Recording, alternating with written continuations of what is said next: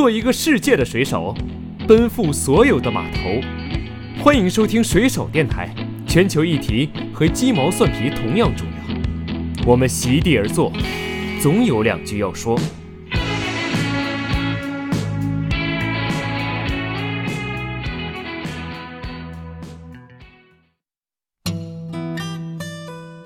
当然，我们可以说人类的行动。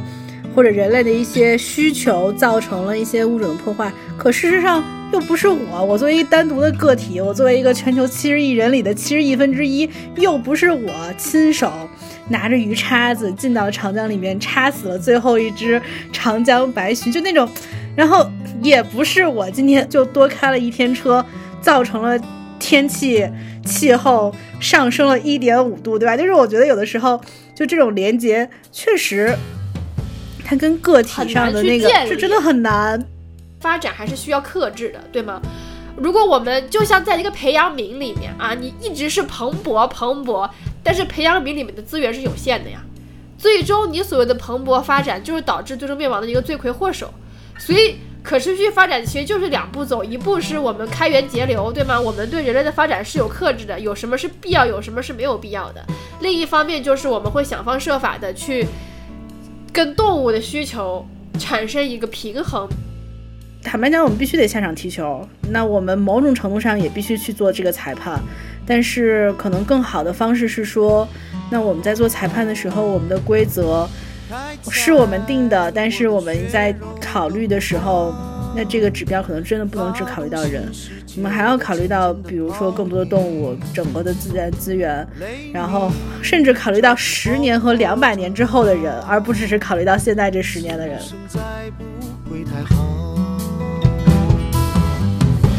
吹打我天然的沉默，切割我卑微。Hello，大家好，欢迎收听水手电台，我是主播 F Jenny，我是主播水深，太开心了，我们又开始录音了。对对对，因为很很有没有很长，就是有一段时间没有录音了，就是我差点都忘了开场白要怎么说，想了一阵，发现哦，想起来了，嗯，还还是熟悉的开场白。不，我觉得我们的粉丝应该很想念我们，至少我是这么认为的。真的吗？我觉得没有人 care 这件事。哎呀，所以你怎么样？最近我们俩也属于如果不录音都不跟对方联系的那种，对不对？真的，这种是季节性友情，人家是季节性友情，我们是什么呢？我们是录音季度性友情，事业型友谊。对，就是真的，就是我这之前完全没有办法。没有时间可以录音，因为在上一期节目上传的时候，我人就在海南出差，然后回来就过了一个周末，就是 which means 洗了一下衣服，然后我又去了 东北，然后都是在国家公园、保护区这些地方，所以就是我只有那一套就是所谓的山系服装，就是野外的衣服，你知道吗？所以就真的是要回来那两天就是为了洗衣服的，然后我就又出差了。然后出差的地方也是没有信号的那一种，所以就，哎，就觉得，然后再回来也没有时间准备我们的内容。但是这一期觉得我们必须要开麦录一下这一期的内容。是的，是的。但是我知道，虽然肯定出差会非常累，但是。我我见了他那一套山系的衣服，非常的帅气，是非常好看。就是大家要相信我们的 l g i n i a 的这个审美非常的棒，而且特别适合穿这种帅气，然后又又很干练又很飒那种衣服。他他他整个身材也很合适，比例也很好。谢谢，我可以，我让我节目的 description 里面把我那身衣服上传上去。可以。就因为那时候你知道，就是去那个东北虎豹国家公园出差嘛，然后在公园里面，因为那几天的。天气预报就是大暴雨、阵雨什么那种，然后的确那边的天气非常的多变，所以我真的是 literally 就穿了一双套鞋去出差，然后要去那个地方三四天时间，所以我就每天都穿着一双雨靴，然后就有时候坐下的时候，真的感觉自己是个军阀，你知道吗？哎呀，这个形容我觉得还是挺挺恰当的。但是我我觉得能出差还是件挺幸福的事情，因为我们我觉得现在北京确实状态越来越好，然后也我知道更多的同事们开始出差，但我反正我们组还没有啦，呃，还是非常羡慕真的能出差的生活。我多多少少还是觉得是，呃，离正常又更近了一步吧，就是那种感觉。对我也是觉得在上海关了那么长时间，然后可以去这种野外出差，我觉得还是我自己真的还是挺高兴的。就是我本来就是一个我可以没有任何信号在山里面待两个月的人，所以对于我来讲，真的是一件非常非常开心的事情。你开心了，你老板就要疯了。没有，我老板他如果我说就他出差，我跟你说，他得感谢我。好，然后呢，讲到那么多出差，其实也是关于野生动物保护的这种差呢。今天这个话题为什么我们说必须要聊呢？因为这是一个前段时间野保圈或者动物保护圈非常的悲动的消息，就是我们的长江白鲟正式宣布野外物种就是灭绝了。所以呢，录这期节目呢，我也是刚从。就是国家公园回来啊，从事这方面的工作。然后呢，我的朋友圈基本上也都被这件事情刷屏了。我我相信奶奶的也是，嗯。所以呢，嘿，我特意倒了一杯酒 来录这期的节目。真的，这也是节目历史上头一次主播边喝。边录节目，但我喝的是茶了。我觉得酒对我来说 我不行。我明天如果想头疼，还就就得喝酒；如果不想头疼，就不能喝酒。但确实这条新闻，呃，看了挺让人伤感。说，我的朋友圈确实也刷屏了。我觉得甚至是近期在整个比如说环境领域最大，我也不叫最大，就是传播量级最广的一条新闻。你之前很多其他的。比如说，全球天气现在今年夏天都特别热，这样的事情，我觉得都没有这一个物种的灭绝来的，在我的朋友圈里传播的更广吧。其实我也我也挺诧异的，因为，呃，我所在的机构当天应该就发了这样的一条文章。你知道之前，我觉得就是我自己转发的时候，我都在想说，嗯，应该没有什么人真的会 care 这件事情吧？就是我转一转，可能相关的人看一看。就结束了，但真的，我觉得非常神奇的是，这篇文章成了我们机构微信的十万加。其实它，如果你去看它的阅读量，它是十万加的 N 倍。天哪！然后，对对对，以前以前反正也不会这么高了。然后，另外微博上有一条视频，我知道周五的时候的那个观看量是上了将近四百万，但我觉得可能这两这两天还会有新的这个变化。所以我我我挺诧异的，我。我没想到，我觉得这件事情，我自己的角度，我觉得说不定真的是出圈了才会有这么大的数据。对的，就是我那天看到我的朋友圈转发的，我最让最触动我的，最让我心里面就是被打了一拳的这样的一句话。他说，一个地球上生活了一点五亿年的物种，已经度过了恐龙时代，却没有看到长江十年鲸鱼。以后也只能通过艺术作品或者去博物馆来看它的影子。哦，看到这一句，我我我我真的是非常非常的难过。来，赶紧倒点酒。确实，真的就是，所以，所以其实。像我们在这种，就是我们这个动保也好，野保也好，还是可持续怎么样？反正就这个圈子吧，业界也好，就是工作久了，其实我们会之前就讲过，就是挺捞偏门的。就是除了圈内人会很关注自己这点事儿以外，就经常会陷入自嗨，所以我们才会当时像奶奶一样，才会觉得说长江白鲟的灭绝可能没有那么多人会 care。但是出乎我们意料的是，哇，他居然。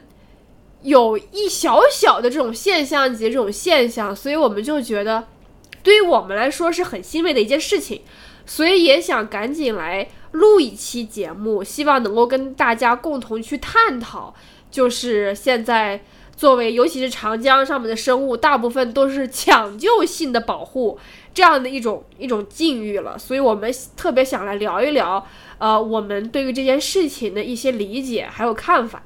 是，然后特别是我其实也在转发的时候在想说，为什么大家不太会关注这条事情？是因为你说长江白鲟有多少人真的见过？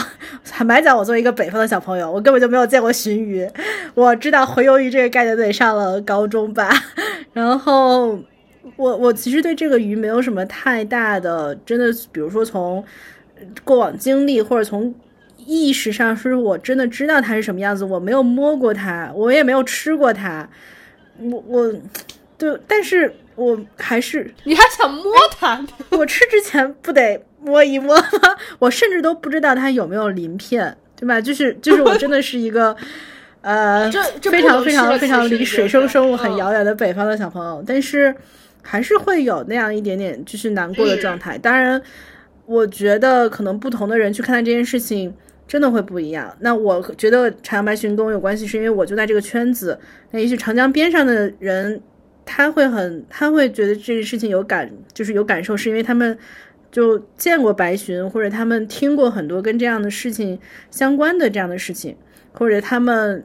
知道什么是长江禁渔，但我觉得还有这可能十万家或者几百万里面，他可能会有更多更多的人，甚至都没有更比我更多的 sense，更了解这一个物种。但是，所以我觉得我们真的是可以去讨论说，那一个物种灭绝了，大家怎么去讨，怎么去想它，以及为什么大家会觉得这件事情可能跟。它有关系，当然肯定还会有人 challenge 说这事儿跟我没关系嘛，因为反正我也没见过它，我也没吃过它，那真的跟我就没关系。是，其实对于长江这些物种哈，就是我我我小时候，呃，如果说是我跟长江物种在情感上发生一定关系，是那个时候，我爸那天看新闻跟我说，啊，长江的白鳍豚灭绝了。就是最后一只白鳍叫琪琪嘛，它在水水族馆去世了，那个也是我心里就是砰打的一拳，就是我见证了这个这个物种的灭绝。然后那个时候我还上小学吧，然后我当时看到琪琪的那个就是影像，它发出的声音，那个时候看到的时候，然后再想到这样一个物种，它永远都再见不到它了。我天呐，我现在想想哭，就就真的是一件。就长江物种的灭绝跟我之间的关系，如果要聊这件事情的话，我觉得对于我个人来讲，天然来说是一种原本就可能是自带的吧，就是情感上面会有的一些链接。但是我们确实说，这个节目面对的是普罗大众，可能很多人不一定是在野保圈或者动物保护圈去。做自己职业的这样一件事情，所以我们最开始想跟大家一起去探讨的一个话题就是长江白鲟的灭绝，或者说一个物种的灭绝，跟我们有什么关系？就这期节目哈，我们在录之前也也跟奶奶讨论了，就是我们到底要怎么来说。最后我们达成一个共识，就是我们可能不会太去聊科普性的一些东西，比如说这个是个什么物种啊，它的来龙去脉呀，对吧？然后它为什么灭绝呀，等等这种，因为，因为我们也看到铺天盖地的媒体、专业机构都在谈论这件事，对吧？所以我们其实不想做一个就是科普文章的搬运工，因为其实我们从事的工作。在野保这个圈子里面，我俩都不是从事科普这一个细分类项的，所以我们在节目里面也更想的去跟大家更深的探讨这个这某一个物种的灭绝，对吧？物种的保护跟我们人类之间的关系。那那第一个话题，比如说长江白鲟的灭绝跟我有什么关系？或者奶奶你先来说一下你的一些一些想一些想法，就针对这个问题。明白我。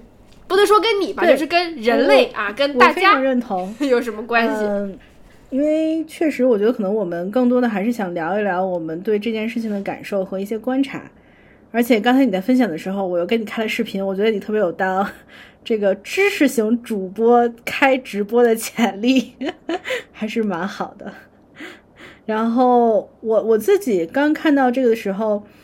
我觉得我对于不只是长江白鲟了，其实对于很多的物种的灭绝，或者包括一些，就像前段时间，其实欧洲的高温，我对于这些自然的新闻，我总觉得它其实就是一种信号，它是一种大自然不会说话，但大自然可以发射信号，它期待你接收。我，嗯，我我每次都看到这种新闻，就会想到就是刘慈欣《三体》里面说的那句话嘛，他说最初没有人在意这场灾难。它不过是一场山火，不过是一次旱灾，不过是一个物种的灭绝，一个城市的消失。直到这次这场灾难和每个人息息相关。就是我每次看到类似的新闻，我都会想到这句话，然后我也非常认同这句话。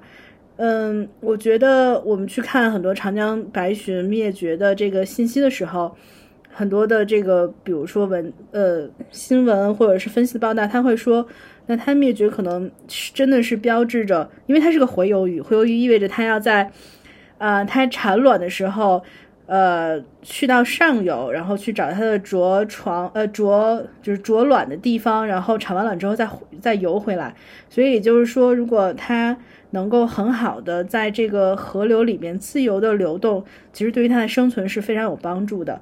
所以很多人也分析说，长江白鲟的灭绝其实它就是一个信号，就是我们的长江生态系统这个自由流淌的河流，它可能真的不一定是那么自由的在流淌，它的一些生态系统或者是它的这些生态的一些指标可能是破碎的。所以我觉得。这一个物种的消失，其实是在带来一串这样的信息，它期待人类去接受的。而且我觉得很多的物种都是这个样子。我之前还在看，因为我更多喜欢看一些气候议题的东西嘛。我之前也在看说，呃，澳大利亚二零二一年，就是他们的环境部长直接就去在一个发布会上去说。嗯，澳洲的一个特有物种叫珊瑚螺尾鼠灭绝了，而且这个可能就是全球历史上第一个因为气候变化而灭绝的哺乳类动物。原因其实也很简单，就是因为这种动物它会生活在这个呃珊瑚礁上比较低洼的岛屿，还有一些沙洲，但因为气候变化造成了海平面的上升，它百分之九十五的栖息地都没有了，所以。呃，澳大利亚人是二零零九年的时候最后一次看到它的足踪迹，然后二零一四年大规模的搜寻没有搜到它，然后二零二一年宣布它也灭绝，所以我觉得这些东西都是信号，就可能长江呃长江白鲟是关于水生系统的信号，那罗威鼠它是一个气候的信号，所以我为什么看到这样的信息很悲哀，就是因为我觉得。那如果这些生态系统或者气温、气候产生了变化，那人类是受影响的呀。就是我不只是担忧那一个物种的问题，我其实也很担心说我们，那我们呢？我们其实是会受影响的。长江，可能很多鱼都没有了，我们吃什么呢？当然，我作为北方人可以吃肉。对，其实。对，其实是这样，就是当我在接到这个问题，就是长江灭绝跟我有什么关系的时候，其实我不是一次被问到这样的问题。包括我曾经在可持续圈子里面，一个做循环经济，也就是对于可持续的各种概念有很深刻、很专业理解的前辈啊，我当时在跟他聊，就是说啊，我们当时想传一个新的项目，然后当时就说，我说我发现可持续圈跟这个野生动物保护圈好像总有一个 gap 合不上。然后我就跟他说，我希望就是比如说那么多动物的保护，它真的可以跟可持续这个概念连在一起。现在感觉说可持续跟做野生动物保护，好像是两拨人或者两件事一样。然后那个前辈问了我一个我没有想到他会问的问题，他说：“所以为什么要保护野生动物呢？比如说这个某某个动物没有了，它会对我们有什么影响吗？那循环经济会有什么影响吗？” I was like, what are you talking about？就是你知道吗？就我当时真的是陷入了深深的震惊，就瞳孔地震，一时间不知道怎么回答上来。所以我就发现，我真的要很好的来，不是很好的，就是基于我自己的一些就是认知吧，能够比较比较能够全面的回答这个问题。首先，technically 从理性方面来讲。那像刚刚奶奶讲到，这绝对说明是长江的生态系统有着很大的问题。这个生态系统本身是破碎的，为什么呢？因为就是中呃长江白鲟属于是食物链顶端的物种。那我们知道，这种食物链顶端的物种在保护学里面通常会说是伞状物种或者旗舰物种。为什么会这么说？因为如果它的生存境遇好的话，说明它吃食的下面整个食物链是健康完整的。如果这个伞状物种，或者说这个这个这个这个旗舰物种，它已经灭绝了，说明它的食物量是不够的。那说明它下面吃的这一一整串食物链都有可能是支离破碎，或者可能是不复存在的。对吧？这是为什么突然之间会有长江禁渔的这个东西？所以你自己想想，长江、黄河，天哪，就是华夏文明发明这两条河流，现在这两条河流里面的就是生态系统发生了。就是急剧骤降的一个变化，你就不要说我货船可以继续走，明天我可以继续上班，对吧？这绝对是对于我们自己以后的整个我们的生态系统，肯定影响到我们每一个人，因为我们人是自然的一部分。我不能跟你画一条直线，说这个鲟鱼的灭绝，呃，中华中华白鲟的灭绝会导致你工资下降多少啊？你还是一样可以点外卖，你还是一样可以正常的去生活。但就长远来说，整个生态系统的变化，包括整个生物多样性的支离破碎或者丧失，一定会导致不亚于像现在疫情这个病毒对我们的改变。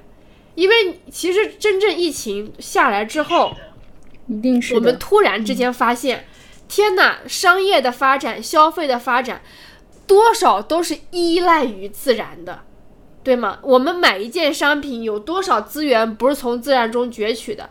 就哪怕最小的一个蜜蜂，如果蜜蜂灭绝了，天哪！你没有巧克力吃，你没有苹果吃，你甚至还什么复原蜜，对吧？什么蜜蜂的面膜什么的，you don't think about it，这就是绝对不可能的。所以就是，其实这是一环扣一环，一环扣一环，到最后就会像一个多米勒骨牌一样，我这一块倒了，后面发起一连串的反应，可能反应时间会很长，but eventually it will come to you。所以这个就是我想说的这个关系，我们要换一种视角，就是不能说它今天灭绝，明天我还能上班，对吧？我再讲一个话，就是因为它是一个动物哈，就想唐山事件发生的时候。如果用这种思维形式来看，那那边的女孩被打了，我一个女孩生活在上海这个地方，大部分存着很多高知人群，我很小概率会遇到这样的情况。我明天一样去上班，我的工资不会降低，还有可能会升职。但是为什么那个会掀起那么大的一个社会讨论？你肯定不能问这跟我有什么关系？这是基于你是一个女性对对对另外一个女性的共情。以及杜绝这件事情之后可能发生在其他女性或者自己身上。那同样的，我们就是讲一句可能是圈内自嗨的话，就是我觉得我们同样的需要对另一个物种存在这样的尊重跟共情啊，不能说因为他不会说话，所以他满门灭口，跟我没有关系。就是其实这个这个这个就是刚刚开始说了就 technically 的关系，那现在回到我们的 emotionally。或者说是伦理道德上来讲，就是我觉得他跟你的关系是什么？嗯，你可以说没有关系，但是我会觉得，作为一个生命对于另一个生命的尊重、爱护和平等来说，一个地球上面的生物从这个世界上消失，而它的原因是因为人类的活动，我觉得这个是跟我有关系的，因为这个是我们人类导致的这样的一个事情，导致着一个不好的结果。所以，我们应该想办法在之后去杜绝、去改善这样的一个境况。所以，这个是我想要说的一个物种的灭绝，或者说一个长江白鲟的灭绝，跟我有什么关系？我觉得你的酒喝的特别好，我觉得你的脸已经红了，然后我默认的 这是因为你难过。没有，我是因为 我是一个喝了一点点，我是一个没有酒量的人，所以我喝一点点就会非常的上头，所以我现在很控制我的饮用量，我怕我真的节目没有录完直接睡着。对，这也是我担心的。我第二句就想问，你觉得你能坚持到节目录完吗？所以奶奶想说 stop drinking。哎呀。我对，然后我补充一点，因为其实我们之前没有讨论过那个散物种或者旗舰物种。那比较好的一个比喻就是，我们非常珍视的大熊猫其实就是散物种或者旗舰物种。那它下面，它确实是一个非常散。我重新发音：散状物种和旗舰物种。你这北京人发音凶是凶是一样，你把那音直接吞了，你知道吗？伞就是一把伞打开，umbrella 伞状的物种保护啊。行，奶奶您继续。来来来，我继续。然后基本上熊猫，比如说它是一个健康有野生大熊猫，如果它是一个比较健康的状种群状态的话，它其实对于它所处的那一片的生态系统下面的物种，比如什么红腹锦鸡、朱鹮，然后一些。呃比如说那种国家一二级的两栖类动物，其实都是一个非常好的保护，因为它在的那片山头就可以被保护的很好，它就可以保护下面的小弟们。其实长江也对对对是这样，就像一个指示剂长江，就它好，说明它下面的所有的物种都好。对嗯，是的，然后长江现在可能最被大家熟识的那个保护物种应该是长江江豚吧，就是现在基于上一次的呃统计，只有一千零一十二头野生的江豚，可能比野生大熊猫还要少，所以我觉得有一点也挺神奇的，就是这么多的动物。刚才你也提到说，大家在长江里边抢救性的保护，某种程度上其实确实很难做到每一个物种真的都会保护。就是有的时候挑选一个物种保护，背后应该也有很多的考量。我觉得鲟对长江白鲟，可能也是因为它，比如说它是这种巡巡回的洄游鱼，还有包括一些比如异地保护、迁地保护的技术难度很高，可能真的就是没办法。即使抢救保护了，也没有办法。对，因为长呃，因为长江白鲟，我记得，因为现在还有两个鲟类嘛，中华鲟和呃中华鲟和和和和长江鲟还是什么？等一下，呃，应该我我我我现在快速看一下，应该是呃呃中华鲟跟长江鲟这两个鲟类还是有的，但是现在也是处于一个很急迫的状态，嗯。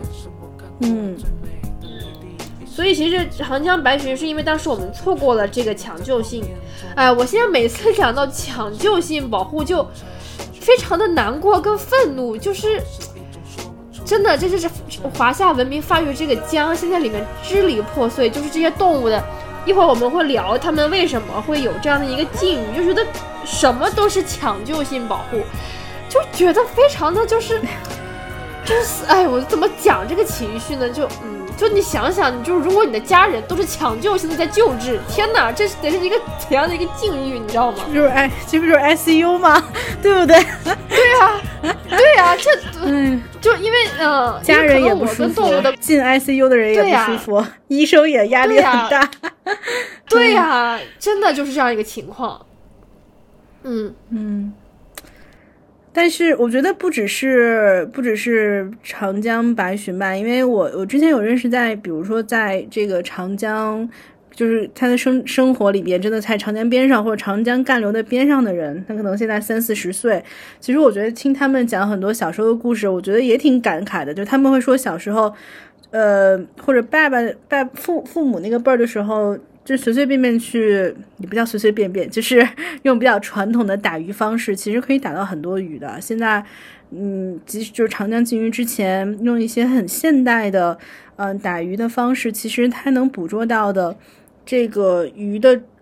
包括品种，包括数量，其实都有下降。而且我还依稀记得，我小时候那个时候学是生物还是地理，说这个长江四大家鱼青草鲢鳙，你想那时候叫四大家鱼，就知道它非常的普遍。但事实上，现在其实也没有那么就是我们想象中那么的普遍了。现在可能更多的是什么罗非、江团，其实它很多都是那种野，就是野，它可能就是一个比较适应的一个养殖性的鱼。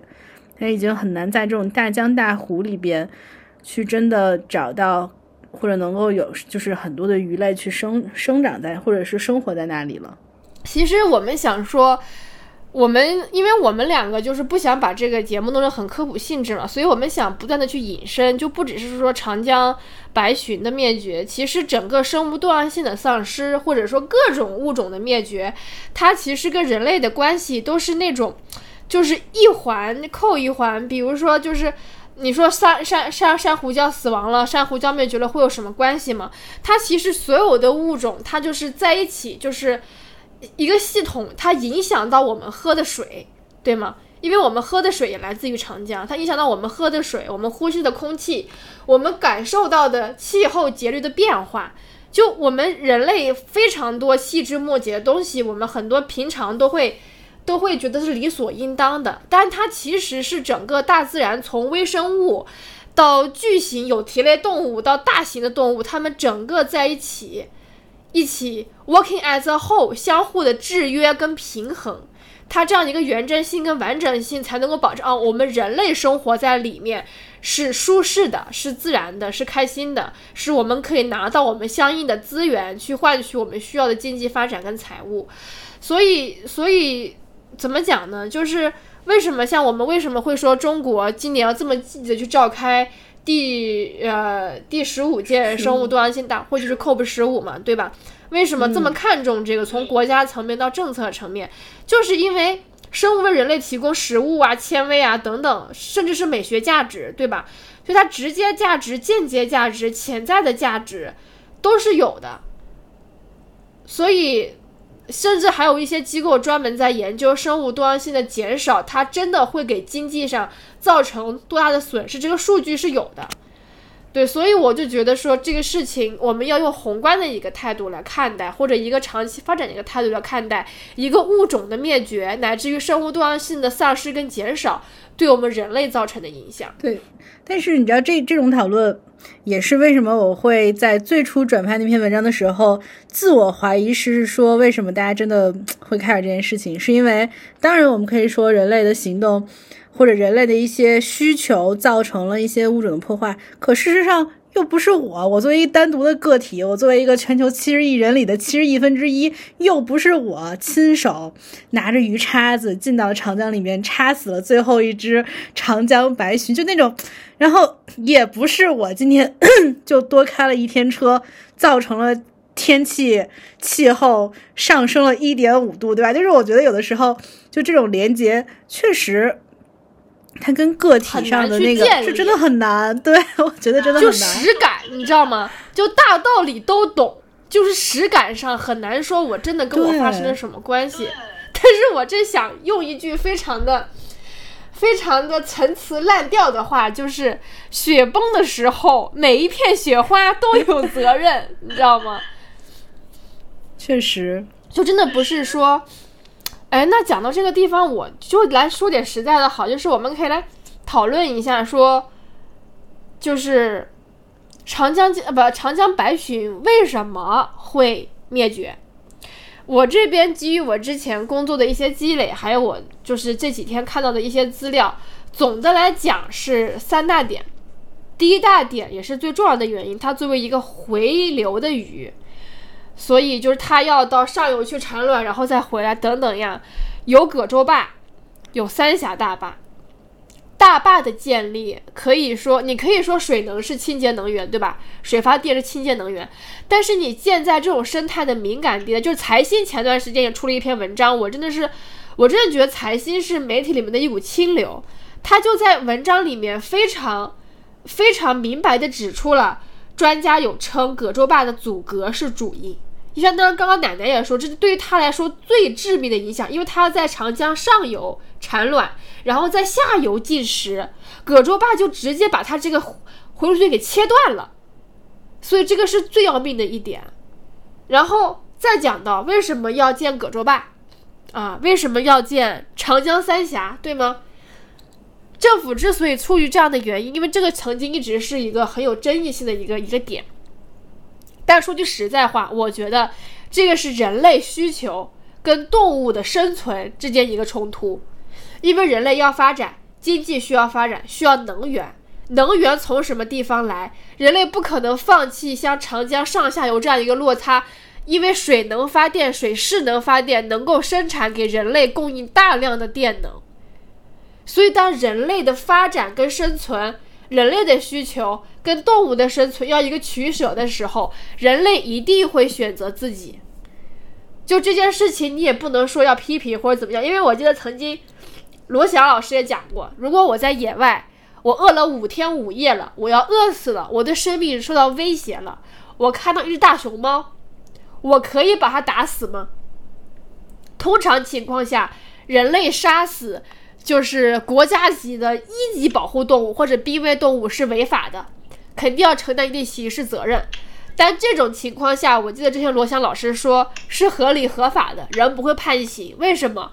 因为我的人类的生命受到威胁了，人类的生命肯定是最重要的，所以你可以做这样的选择，对吗？我我此处我我不想下一个论断，就是罗翔老师是对是错还是怎么样。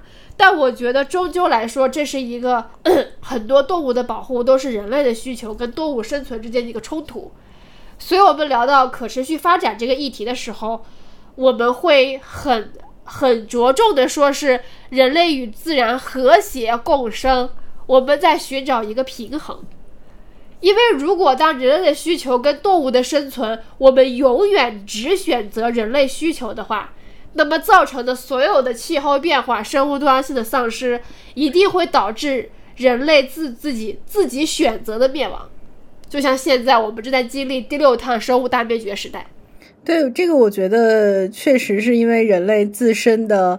某种特质吧，就是如果我们考虑到整个地球的话，人类真的是一个既下场踢球又在场上做裁判这么的一个角色，因为我们同样也是动物，我们同样跟所有的物种都在竞争地球的资源，那我们就是在一场比赛之中。但与此同时，嗯，我们确实也比其他的物种更有能力去决定其他物种的生，就是它的生存状态，所以我们又是那个裁判。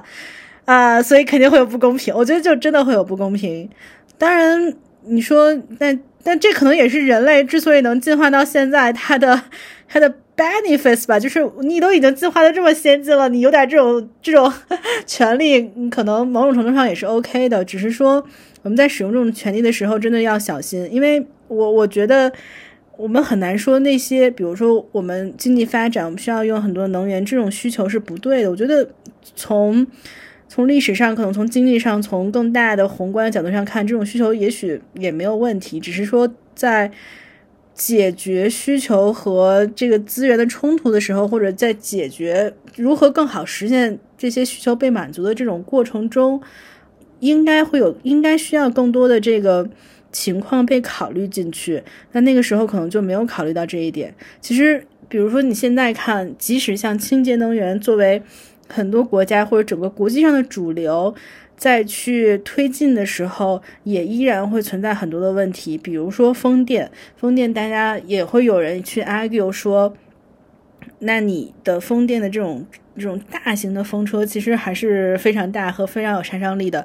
它是不是在之前有非常好的这种技术，然后去评测它有没有出现在这个？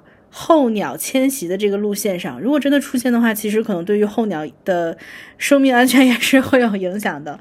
所以我觉得这个就是我们必须坦白讲，我们必须得下场踢球。那我们某种程度上也必须去做这个裁判，但是可能更好的方式是说，那我们在做裁判的时候，我们的规则是我们定的，但是我们在考虑的时候，那这个指标可能真的不能只考虑到人。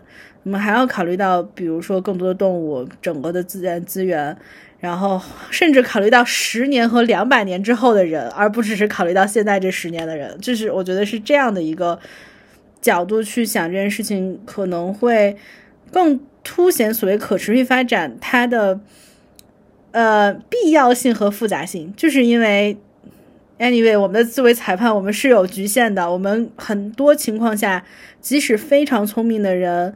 我们也只能看到可能二十年的未来，但是我们看不到五十年之后的。对的，所以，所以我对于做可持续的那一位资深前辈问我这样的问题，我是感到非常失望跟震惊的，就是。为什么会有可持续发展这个议题在？它其实就是从野保或者什么衍生过来的，对吗？因为你人类之所以要跟动物和谐共存，什么叫和谐共存？就像跟奶奶讲那样，当我们人类的发展有一个需求的时候，我们多考虑一步，会不会对这个地方的生态还有物种，就造成这种不可逆转的这种就是灭顶之灾？如果有的话，那人类还是要发展，那么我们可能。选一个 alternative，选一个折中方案。比如说，我们避开这个鸟的迁徙路线，可能那个地方风没有这么大，但是这个风量还是能够满足我们的需求的，这是一点。另一方面，就是我们也说，人类的发展还是需要克制的，对吗？如果我们就像在一个培养皿里面啊，你一直是蓬勃蓬勃，但是培养皿里面的资源是有限的呀，最终你所谓的蓬勃发展，就是导致最终灭亡的一个罪魁祸首。所以可持续发展其实就是两步走，一步是我们开源节流，对吗？我们对人类的发展是有克制的，有什么是必要，有什么是没有必要的。另一方面就是我们会想方设法的去跟动物的需求。产生一个平衡，比如说现在我们在解决人兽冲突的时候，我们是不是帮助当地的农民去转变他们的产业结构，对吗？现在其实三江有很多保护已经在帮牧民去接待、培训牧民，可以作为一个当地的这种巡护员，同时可以接待来这个地方进行生态旅游或者野生动物观察的向导。能够去引导来的这些人，接待的人，接待这边来的人，对他们的行为有一些规范，同时讲解当地的动物，以此来获得经济收入。那这样既补足了当地牧民生活品质的提高，同时我们也平衡了人兽之间的冲突。因为以前，比如说一个雪豹来把牧民的牦牛吃了，真的会一枪把它把那个雪豹毙掉的。但是现在，当牧民的这个意识提上去之后，而且找到了一条可持续的发展道路之后，你看这个问题就很好的解决了。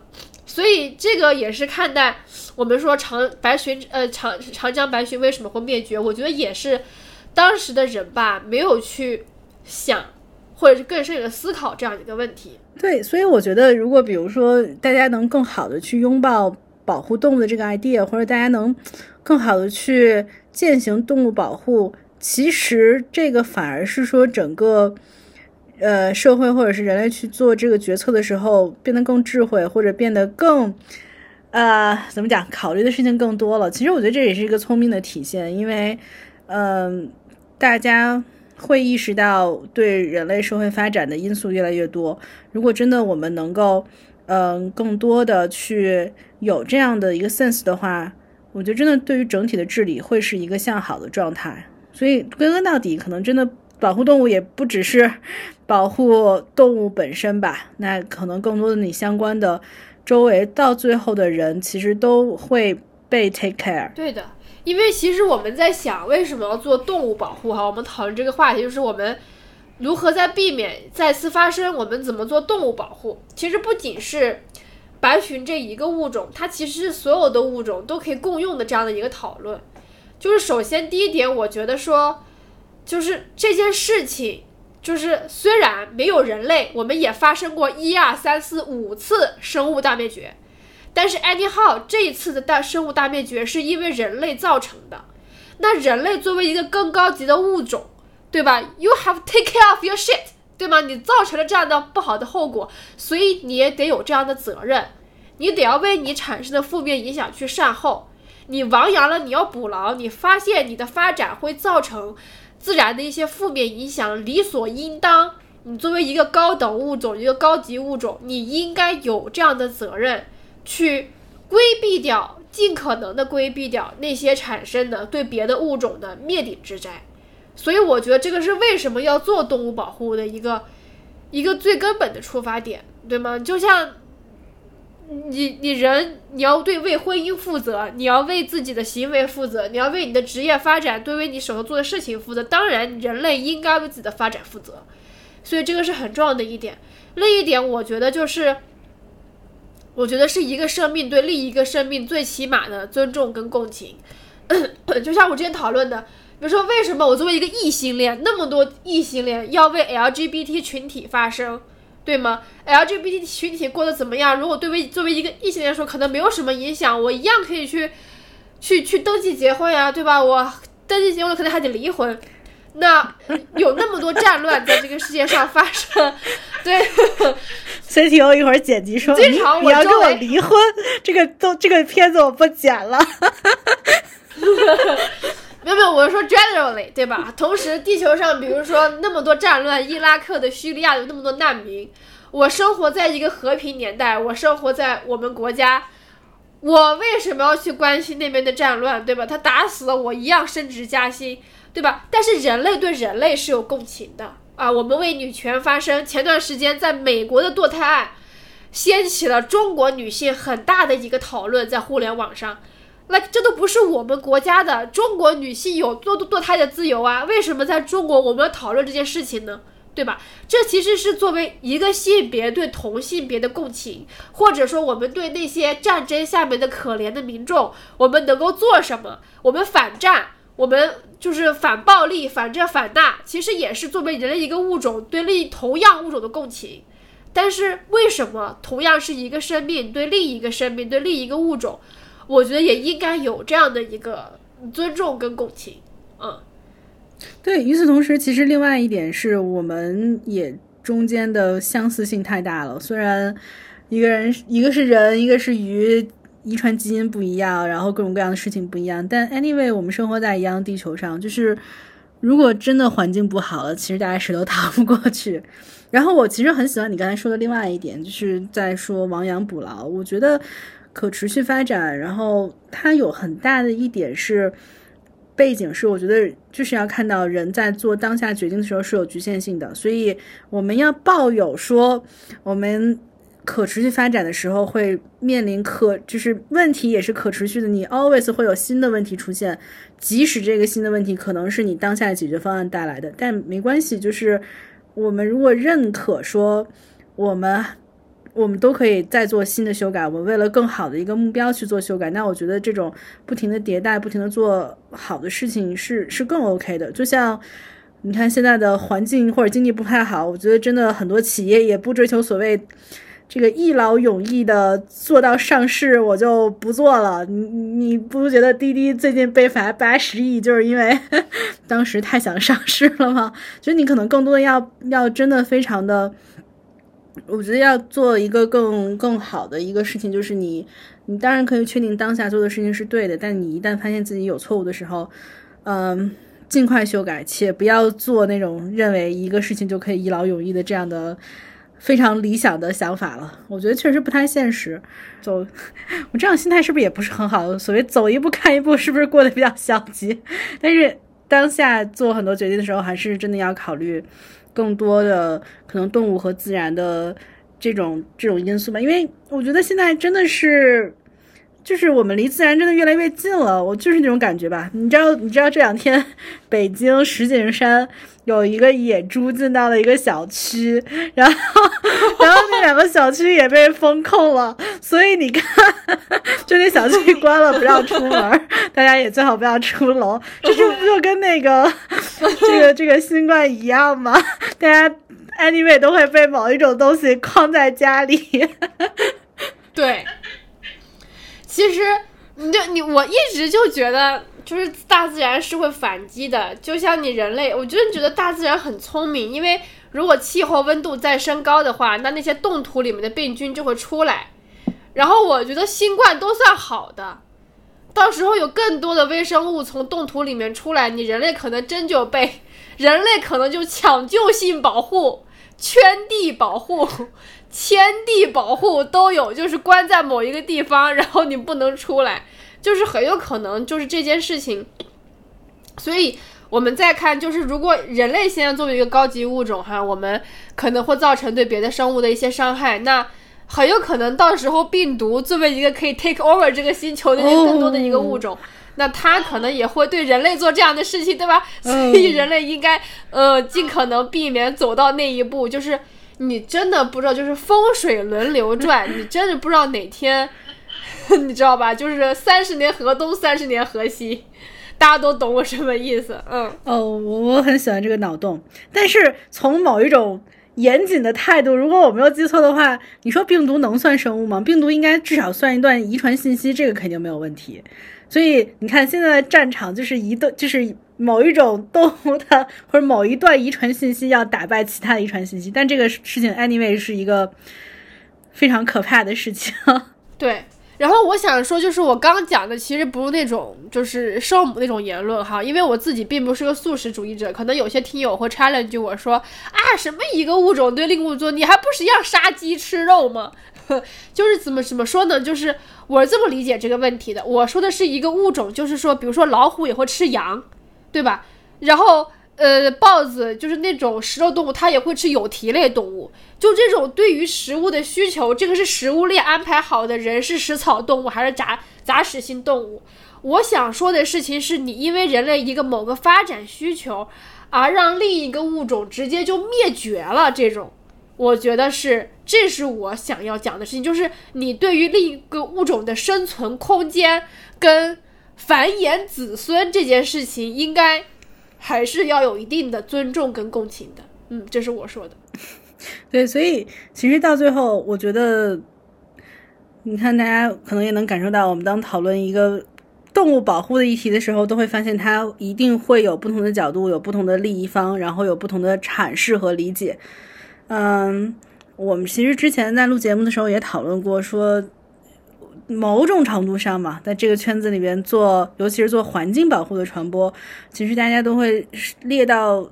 就为了让当事的人类 能够觉得这件事情跟自己相关，也会把这些事情对人类的影响又说的非常的夸张，或者说的非常的可怕，然后让人类去重视这件事情。我觉得这个某种程度上是对的，但是我相信艾维吉尼亚其实他提到的是一个，你可能不一定说是更高层次，但是一个更更新的或者是一个更广的角度去考虑这个事情了。就是如果大家。都是一样生活在地球上的物种，坦白讲，还是还是还是要对自己生存的伙伴，他们真的是伙伴来着，他们不是我们的对手。我们讲了这么多期，我们依靠他，对我们讲了这么多期，人跟人之间的多样性要尊重，我们要我们要更多的。在职场上，在在生活里边，更多的跟大家寻求合作，甚至在性别中寻求合作。其实，我觉得这种合作的精神是要带到人跟自然、人跟物种之间的。因为 anyway，两方合作或者大家互相 take care 对方带来的利益也是相通的，或者是更大的。其实，我觉得走一步看一步没有问题，因为我觉得知错能改，善莫大焉。其实。但是我觉得人得听劝，你知道吧？就是我们现在已经警示了啊，我们还剩两种禽类，不能都没有。包括像气候变化等等，也是发展到一定阶段哦。有专家学者提醒了这件事情的严重性，所以就对于我们很多很多个这种这种，就是怎么讲呢？就是就是专家学者或者专业机构机构就是警示过的事情，就。不要把它当成是一个愚蠢的预言，就是不要把它置若罔闻。既然你发展遇到了这样的问题，就是我们可以来想办法解决，而不是形成对立面，说啊它是圣母婊，或者啊这种这种就很政治化。现在很多国家就把可持续发展这件事弄得很政治化。No，it's not，就是。你真的生活在这个世界上，你跟动物的生存是相互依存依存的。我没有办法说今天你家狗死了对隔壁邻居有什么影响，或者今天我们再看不到麻雀了对你升职加薪有什么影响。但是我们整个是在这个自然系统里面的。我始终觉得人跟自然是有链接的。就像今天大暑嘛，刚好我们录节目这天这个节气是大暑，就是气候节律的变化。你说如果。大暑不像大暑了，我不能过日子了吗？当然能，但是肯定长久来讲，一环一环会一步一步的支离破碎，到最后形成一个无法挽留的局面。那那个时候可能就不是对你日常的生活有什么影响，而对生存会有影响了。我们只是在一步一步的，不希望这件事情朝那个方向去发展。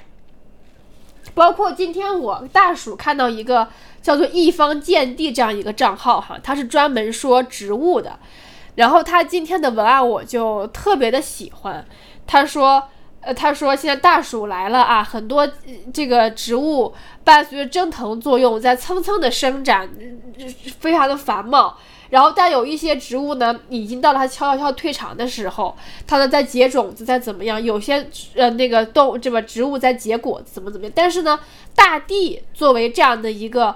一个存在，它包容跟接纳，并且去滋养它上面生长的所有的这样的物种或者种类。我突然之间就觉得很感动，就是觉得，就是人类为什么人类生长于大地哈，但是为什么人类作为一个高级物种，呃，我们有这样的智慧跟资源，我们可不可以也慢慢慢慢的变得像大地一样，不仅对我们的同类的多样性可以更。包容跟尊重，对于跟我们一样生活在这个地球上其他的生物的多样性，也一样可以去包容、尊重，给他们留出他们需要的空间，我们有我们的空间，这样才能够更好的共存在这个世界上。就像人天天想说啊，我要活到大自然中。现在什么山系穿搭、camping 都很火。天哪，我想说，如果没有一个好的自然环境，小溪里面如果连鱼都没有，你要怎么去感受自然之美，是吧？哎，怎么办？我我要我要说特别政治不正确的观点了。哎呀，说。不，我认为人类真的如果像大地一样，就真的是人类灭绝的那一瞬间，然后尘归尘，土归土，然后滋养新的生物了。哎，还真就是，哎，所以我就说，如果我死那一天，我一定不要放在一个盒子里面，然后放在一个墓地，这样我就没有办法被微生物分解了，你知道吗？就我就不能滋养这个土地了，我就觉得。哎，所以我妈就说，我妈那个时候就跟我讲，就她去世的时候，又把她就是一把骨灰扬在这个什么石榴树下什么的，我觉得特环保，你知道吗？